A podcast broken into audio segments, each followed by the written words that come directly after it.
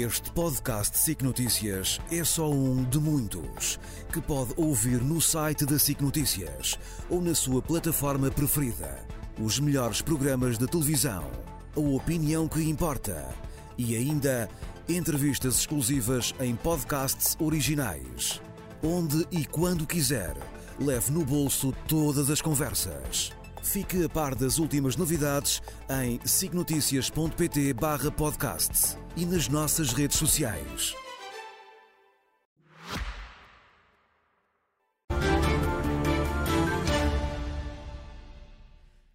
Muito boa noite, José Miguel Júdice. Tenho de fazer um Que protesto. dia? Começo com um protesto. Que dia é este? Diga. Porquê é que eles não fazem isto à quarta-feira? Já tinha o programa todo feito. Tive de alterar tudo, já viu? Quem diria, não é? Que hoje verdade. estávamos aqui a mudar todo o É comentário para extraordinário este tema a- único. A política muda de um dia para o outro. Sim, e quando menos esperamos. A, a admissão de, de António Costa, naturalmente, aquilo que está para vir, na perspectiva de, de- de José Miguel Júdice. Eu hoje falei muito num terremoto político, mas José Miguel fala num tsunami a seco. Porquê este título? Pois, porque geralmente os tsunamis vêm com muita água. Isto não, não houve água, foi, foi o tsunami, tsunami, tsunami político, não tenho dúvidas nenhumas. Eh, De facto, a, a realidade da política deve-nos ter, fazer ter sempre muita modéstia. Nós, por exemplo, eu estava, eu, eu, eu- o elogio que eu ia fazer, aliás, quem quiser ver o programa que eu ia fazer, dirija-se ao Expresso Online e está lá tudo. O, Ah, o programa que não faço. Eh, repare, o Marcelo tinha sido, digamos, de alguma forma, eh, enxovalhado por António Costa, colocando o Galamba a, a fechar o debate orçamental. O Galamba deu-se ao luxo de citar o Presidente da República com um ar de superioridade inconcebível e a ideia que dava é que eles estavam a tratar já o Marcelo como se o Marcelo já fosse, já tivesse acabado. Assim acaba a glória do mundo, SIC Trânsito, Glória Mundi. Passado um dia, quem acabou, de facto, realmente, por muito injusto que isso possa vir a se revelar ser, foi António Costa. E fala-se muito, hoje ouvi muita palavra vingança e quem ri por último ri melhor. Acha que é mesmo o caso? Acha isto, isto ao próprio- para o próprio Presidente da República é uma matéria, uma matéria que provavelmente ele dispensaria nesta fase? Claro que sim, claro que sim. Lá ver. Eh, eh, eh, o- eu acho que o Marcelo Rebelo de Sousa não é essa pessoa. Sim. Eh, Não há dúvida que ele estava furioso com, com António Costa por muitas razões. Não há dúvida que o lado miúdo, refia, reguila de Marcelo deve estar a dizer a alguns amigos umas graças à volta disto, não tenho dúvidas nenhumas, mas isto para ele não era o que ele queria. Isto é sempre uma- quis isto é uma estabilidade. Mas isto é uma atrapalhada que lhe cai em cima, percebe? Uma atrapalhada que, numa altura em que eu chego ao ponto de dizer Porquê é que não se pode fazer assim? Passamos diretamente o dia 6 de novembro para o dia 8 de novembro e faz de conta que o dia 7 de novembro não aconteceu. Riscamos o dia 7 de novembro do, do mapa. Porque, de facto, é evidente que eh, também era melhor que o Presidente da República não tivesse dito, fala demais, em 22 tu te disse, ah, já fica claro, se o, se o Primeiro-Ministro for embora, isto tem de haver eleições. Não Era um- melhor que não o tivesse dito. Era melhor que não o tivesse.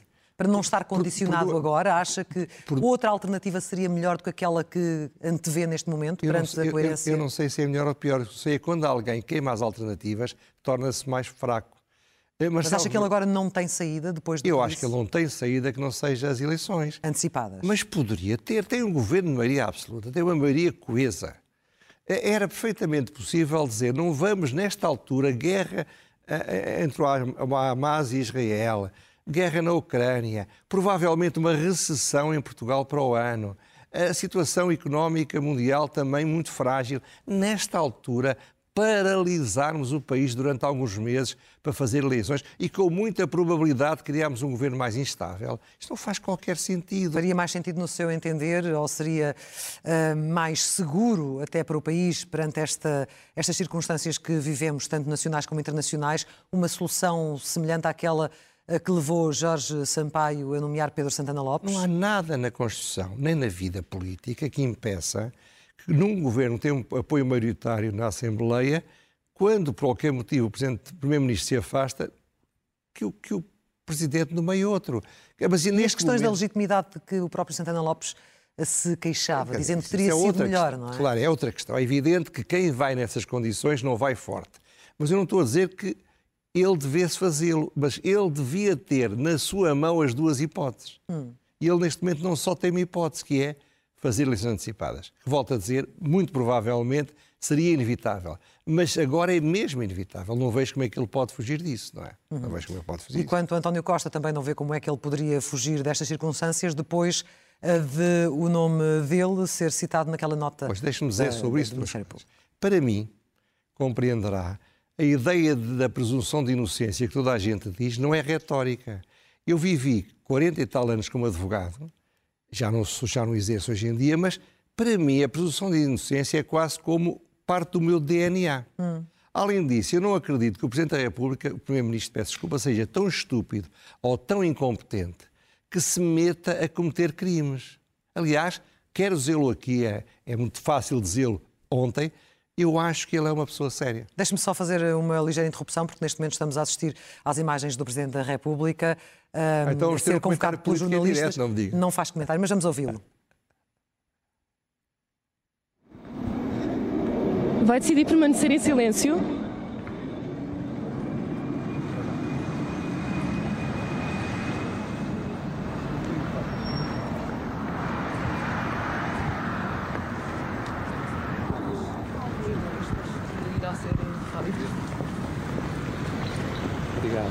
Nós, nós, estamos a fazer o nosso trabalho, temos que continuar, obviamente, apesar de estarmos a respeitar o, o seu passeio, mas obviamente Obrigado. as pessoas querem algumas respostas.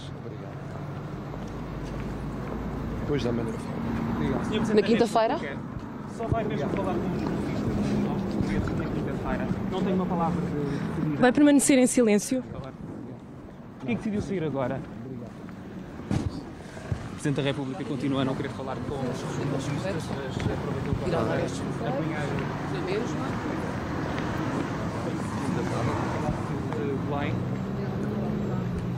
Sim, e ele claramente está consciente. Mas voltando ao que eu estava a dizer, que eu acho que é muito importante dizê-lo, eu tenho a perfeita convicção, e a minha convicção, claro, que eh, António Costa é um sério. Porque estão ansiosos para algumas e qual é o problema de António Costa? Ter-se, como ouvimos hoje, ter-se rodeado um, de, de, pessoas eh, que não eram propriamente não, não sabemos, as mais indicadas? Não sabemos, temos de esperar. Hum. O que eu acho é que também Leonor Meleza era uma mulher séria, também Miguel Macedo era um homem sério, e eram e são, graças a Deus, pessoas sérias, e tiveram uma vida política desgraçada. Eu acho que António Costa ficou com a vida política desgraçada.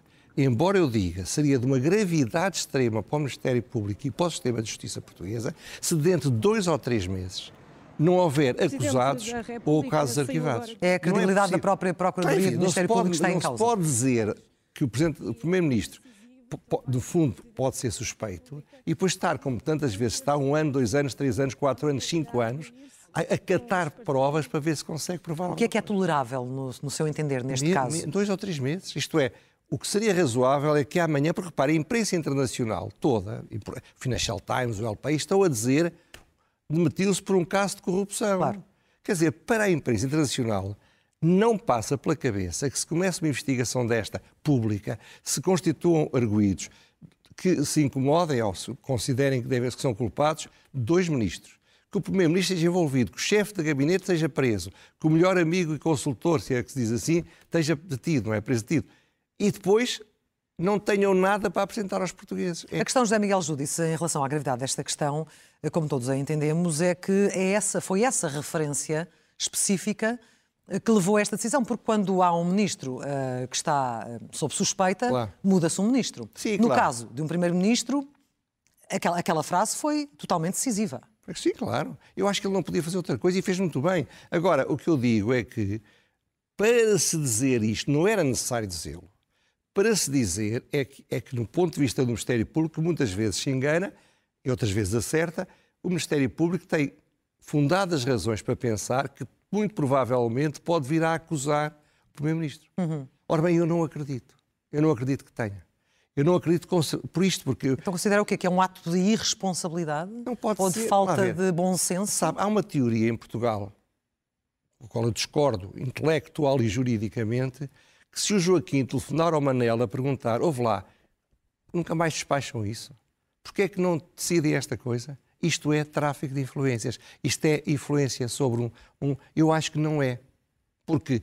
eh, Não acho, acho que não é. Não o faço, não é minha vida, tem nada a ver com isso. Agora, eu admito que isto, em relação ao Primeiro-Ministro, pelo menos, não tenha nada de grave. Mas o que é facto é que já não se liberta, não há nada a fazer. Vamos ter eleições e o Partido Socialista vai fazê-las.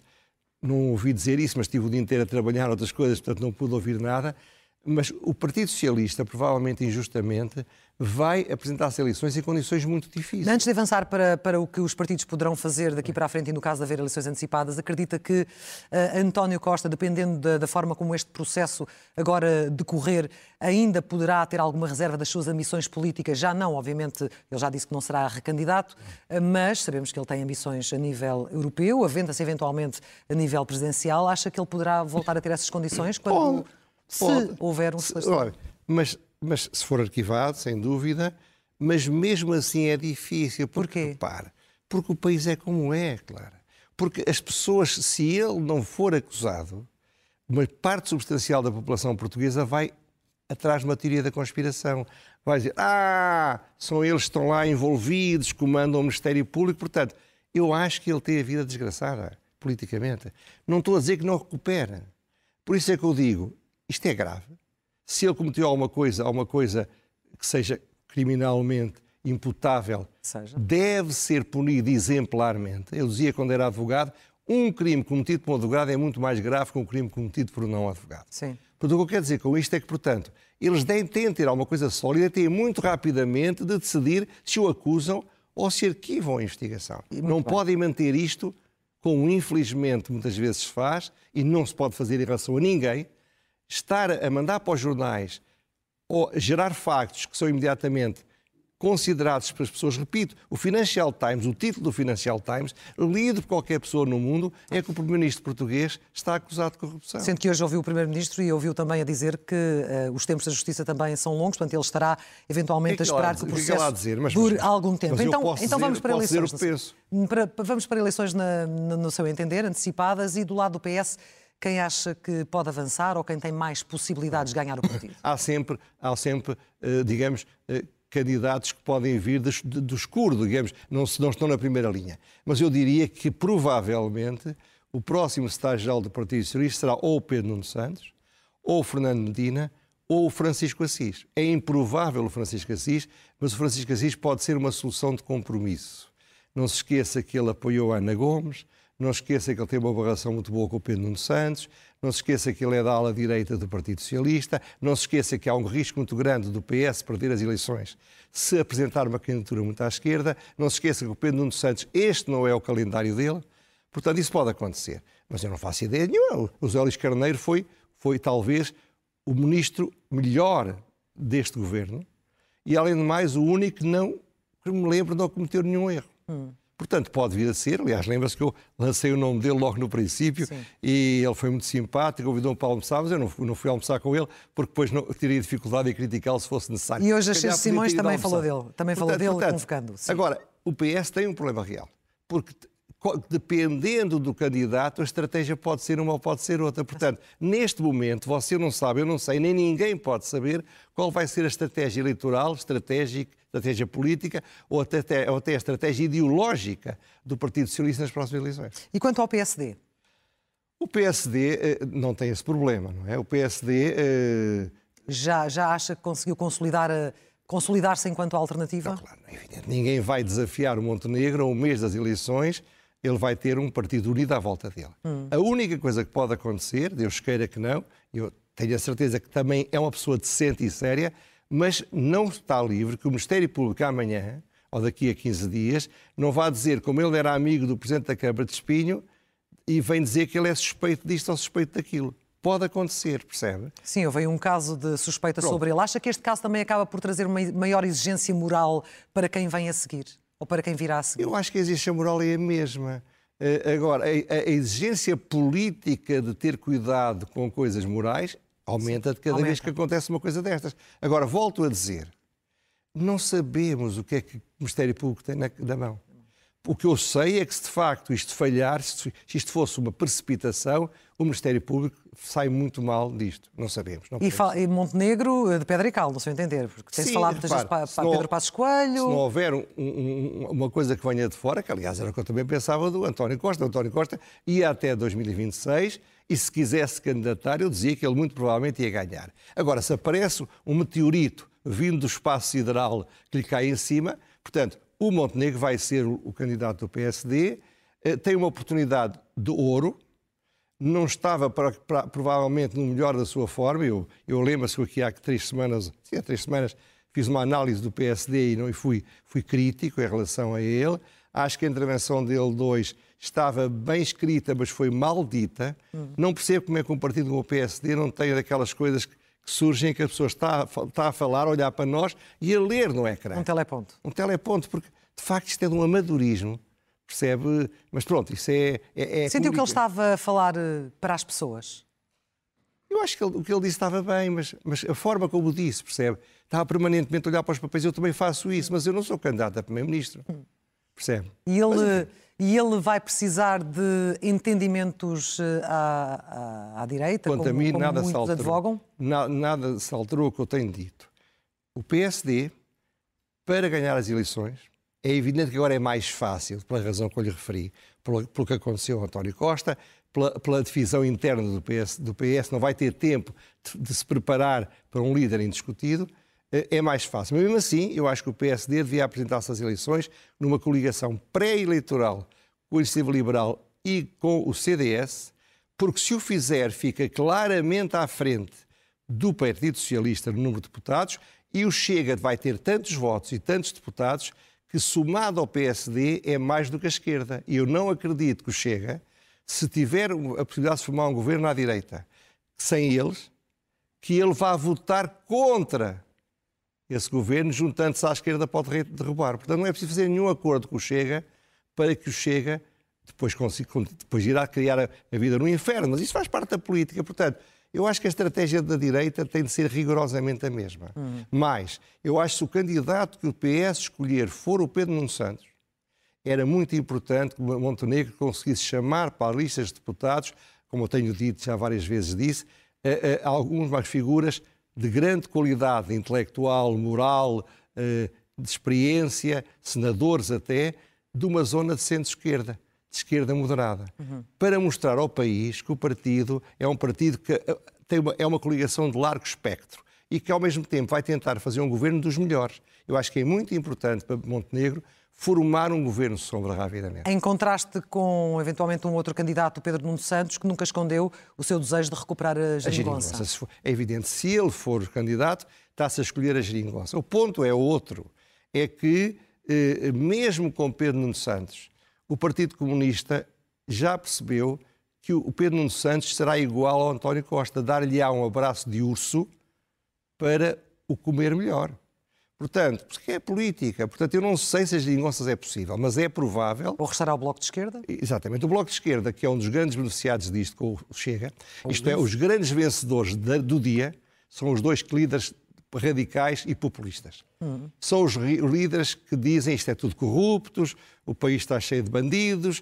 Não viu que a Mariana Mortágua veio dizer é preciso que fique muito claro se o, se o António Costa, eh, eh, as suspeitas e não sei o que, isto é, vão fazer, ambos vão fazer uma campanha política com base na moral. Uhum. Eu nunca gosto que assim seja. E, e teremos certamente o Chega a manter e a agitar ainda mais a sua bandeira contra a corrupção. Uh, Sem dúvida. É claramente, ou será claramente, um dos beneficiados em termos de discurso da, da próxima campanha a haver eleições antecipadas? É evidente. Eu acho que o, o André Ventura nem precisa de fazer campanha. Basta-lhe estar calado. Isto é, não quer dizer que não faça. Porquê? Porque a, a estratégia dele, desde o princípio, é uma estratégia conhecida, não foi inventada agora, uh, e que, portanto, tem algum resultado. Por exemplo, uma das coisas que me impressiona, eu ando muito de táxi, e, e, e, e estou a ouvir cada vez mais queixas sobre os paquistaneses, os, os, os nepaleses. Portanto, está a aumentar a intolerância. Porquê? Porque você diz, o senhor, vem, o senhor vai ali ó, à zona do, de, de me chamar aqui do intendente. Depois falam de gangues, falam de cartas que são compradas de pessoas não sabem guiar, isto por causa do problema do, do, dos, dos, condutores do TVDE. Isto é, a sociedade portuguesa começa a preocupar-se, não tem a ver com os ciganos, começa a preocupar-se, eu disse logo, quer dizer, 90%, provavelmente 95% dessas pessoas vêm aqui para trabalhar e trabalham duramente claro. e são importantes para nós. Mas eu via o que eu estava a dizer, não deslizava, percebe? Não, é, não entrava. Portanto. Entra André, mais facilmente o discurso O André Ventura e a Mariana Mortágua têm todas as condições para subir a sua votação. Mais o André Ventura, porque anda nisto há mais tempo. Claro. Agora, o que, é que eu lhe quero dizer? As, as coisas, as coisas são como são. Hum. As coisas são como são. O, Marcelo Rebelo de Souza, que ontem estaria num momento muito mau, hoje está, é, é, é, apesar de estar um bocadinho limitado pelas suas próprias opções, é o grande ator político neste momento e vai poder definir o seu final de mandato mudando um pouco de natureza, assim seja possível. Porque seja quem for que governo, o governo vai ser mais fraco. Hum. Não é maioria absoluta. E, portanto, o papel do Presidente da República vai ser muito mais importante. Ele deve, deve ver se ele finalmente está à altura das enormes qualidades que tem. Vamos ver sobre isso. E das exigências do cargo. Terminado este tema, vamos às rubricas habituais, começando pelo elogio.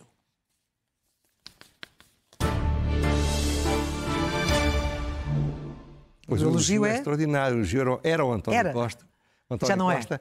Por causa da forma como provocatoriamente tinha, de alguma forma, encostado o Presidente da República às, às cordas, lançando o galamba para fechar o discurso. Repare eh, de facto, sem o meteoro, isto fazia sentido. Hoje, eu digo porque eu gosto de dizer o que penso.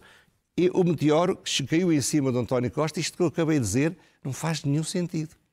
Deixou de fazer. Uhum. O elogio também poderia ser para António Costa, pela forma como ele hoje uh, veio dizer de forma clara porque é que saía? Sim, claro. Eh, mas eu acho que isso é o mínimo que se espera de qualquer pessoa. Ele é um homem muito inteligente, é um homem que tem qualidades e defeitos. Como sabe, eu, eu, eu critiquei-o muito tenho uma relação, durante estes anos todos, nunca falei com ele, a não ser uma vez cruzei-me aqui, hum. mas agora provavelmente vou poder falar-lhe de novo, porque já não é poderoso. Vamos à próxima hum, rubrica: Ler é o melhor remédio. Ora bem, eu estive em França a trabalhar a semana passada e lá vi que tinha, que tinha sido acabado de traduzir o livro de Lídia Jorge, Misericórdia. Misericórdia, sim. É um livro muito interessante, é um livro bem escrito, mas ela não escreve mal nunca. É gira à volta de uma personalidade, de uma personagem que vive num lar e que é muito influenciado pela mãe dela. É um magnífico livro sobre a velhice, mas como ela diz, é um livro sobre o fulgor da vida. Ora bem, em França também vi, e apareceu ali a fotografia, uma revista especial do Figaro, chamada Lisboa ou a doçura da vida, de viver, lá do Serre de Vivre. de Vivre. Basta folhear, ver as belíssimas fotos, são 160 páginas, para se perceber como é que Lisboa é cada vez mais irresistível para os franceses. Portanto, a Ministra da Habitação, que está a acabar uma curta carreira, vai ficar muito irritada, mas com a situação que se vive em França. Vão ler o Expresso, que eu conto sobre o problema do antissemitismo, a gravidade da situação, cada vez mais os franceses olham para Portugal como um paraíso. Leiam estas duas obras. Segue-se a pergunta sem resposta. É uma coisa extraordinária. A Presidente da Comissão Técnica do Aeroporto foi escolhida sabendo-se que era publicamente favorável a, a, até à solução Alcochete. Provou-se também que o membro da Comissão é acionista de uma empresa e contrataram a empresa Sim. para fazer um estudo. Provou-se aparentemente que os, a maior parte dos contratos só foram publicados no portal, se é que já foram de base, embora fossem para ajuste direto, só foram publicados depois de uma televisão se queixar. Dois dos estudos, pelo menos, são de pessoas favoráveis a uma tese. Portanto, a pergunta é esta: em qualquer tribunal internacional, qualquer arbitragem, há regras que fazem que a escolha dos peritos tem de ser feita de uma maneira que eles sejam independentes e imparciais. E é, não é porque eles sejam desonestos, é porque aos olhos de outros podiam parecer pouco independentes. Portanto, fizeram uma comissão. Eu não sei se Alcochete é boa, se Alcochete é mal, nem é isso que me interessa. Quando a comissão acabar de dizer seja o que for, é, provavelmente as pessoas não vão acreditar em nada. Está ferida na sua credibilidade. Está ferida na sua credibilidade. E fechamos com a loucura mansa. É extraordinário, de facto. Nós estamos, estamos cercados de guerras, como eu já aqui falei Sim. várias vezes. Estamos cercados de guerras e estamos numa situação em que, muito provavelmente, vamos viver épocas em que a necessidade de Forças Armadas se tornou mais premente na Europa. Ora bem, então o que é que se passa em Portugal? Há um gráfico, não sei se vai agora poder ser com estas mudanças todas publicar. Aí está está. ele. Ora bem, nós atualmente temos 5.500 oficiais, 8.500 sargentos e 8.200 praças. Isto é, por cada dois oficiais há três sargentos. Quer dizer, cada oficial manda num sargento e meio. E cada sargento manda num, num, num praça, num soldado ou de um cabo, e ainda sobram os sargentos. Quer dizer, olhar para isto é dizer, mas para ser assim, para que servem as Forças Armadas? Isto é uma loucura total. Porquê? É uma loucura por várias razões. Em primeiro lugar, porque há anos que é assim, já o tinha dito aqui várias vezes, tem piorado. O governo subia completamente para o lado. Os mídias não ligam praticamente nada a isto e os portugueses não se importam. Portanto, é uma loucura muito generalizada. Vamos lá ver se o novo governo, seja ele qual for, percebe que ou se tem Forças Armadas a sério, ou para fingir que se tem Forças Armadas e fazer umas marchas no dia 10 de junho não vale a pena. Então, vendam as Forças Armadas e comprem qualquer outra coisa. não é? José Miguel Júdice, hoje num comentário as causas, eh, acompanhado eh, sempre ali ao lado pelo Presidente da República, em passeio, desde que deixou o Palácio de Belém, acompanhado eu peço pelos jornalistas que lhe colocam perguntas e ele eu, eu simplesmente peço não desculpa responde. porque o comentário feito por ele era muito melhor que o meu. Mas, eh, mas são estas as imagens que nos acompanharam e que certamente iremos continuar a seguir. Ele a está obviamente mais. em destaque, até porque quinta-feira vai falar ao país Exatamente. e anunciar uma decisão depois deste dia, podemos dizer, de loucos. Eh, Um dia eh, de muitas mudanças Um inesperadas. tsunami seco. Um tsunami seco, como, como diz o José Miguel Júdice, é um verdadeiro terremoto político. José Miguel Júdice, até à próxima Até terça-feira. a próxima terça-feira. Muito obrigada. Muito obrigado. Muito boa noite. Este podcast SIC Notícias é só um de muitos que pode ouvir no site da SIC Notícias ou na sua plataforma preferida. Os melhores programas de televisão, a opinião que importa e ainda entrevistas exclusivas em podcasts originais. Onde e quando quiser, leve no bolso todas as conversas. Fique a par das últimas novidades em signoticias.pt/podcasts e nas nossas redes sociais.